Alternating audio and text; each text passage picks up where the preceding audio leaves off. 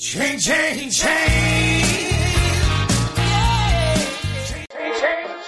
Hello，大家好，欢迎来到励志电台 FM 八三六三九八吸引力法则读书会这档节目啊，我是于教练。今天呢，我们还是接着学习亚伯拉罕的吸引力漩涡。童年不快乐，长大后也一定不快乐吗？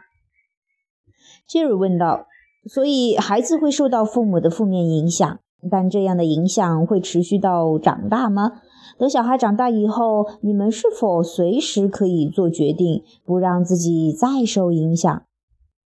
亚伯拉罕回答说：“按照你的说话，我们看得出来，你相信小孩无法控制自己跟大人的关系，就算能控制，力量也不强。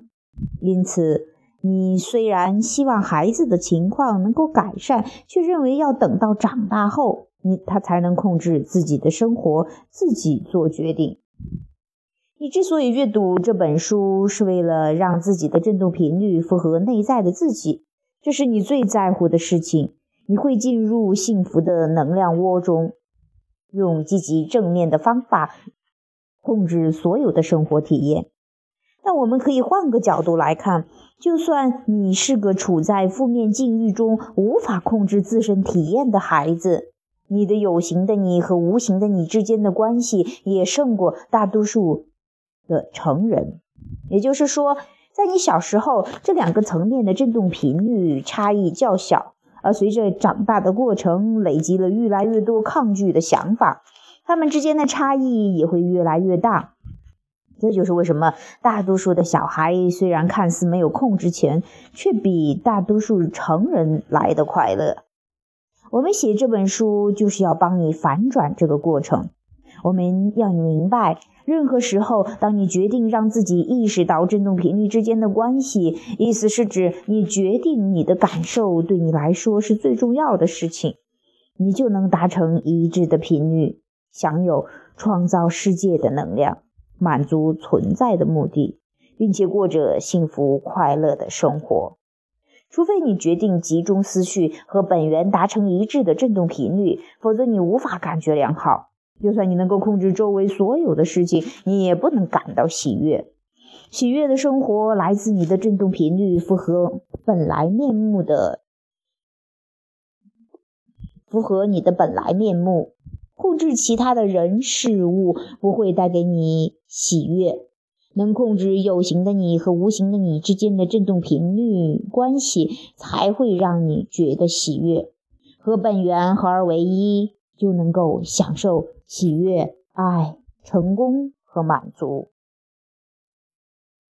好，这是我们今天去分享给大家的这样的一个啊。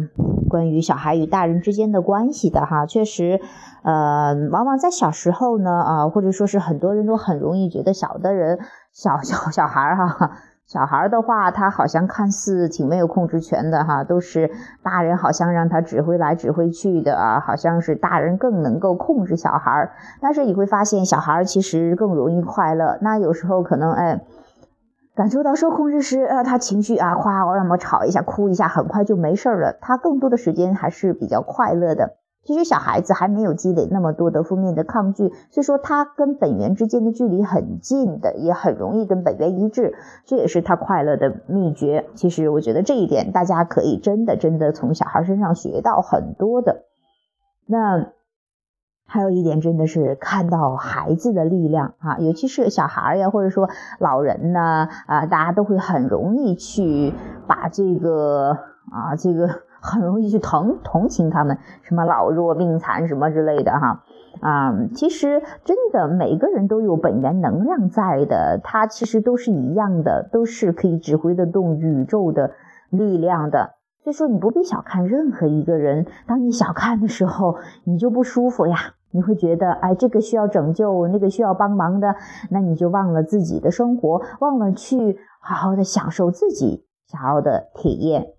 那我也希望这篇文章呢，能够对大家有所启发，能够对你跟孩子之间，或者是你跟父母之间的这样的一个关系的一个重新的改写。也希望你享受到真正的喜悦、爱与自由。好了。拜拜。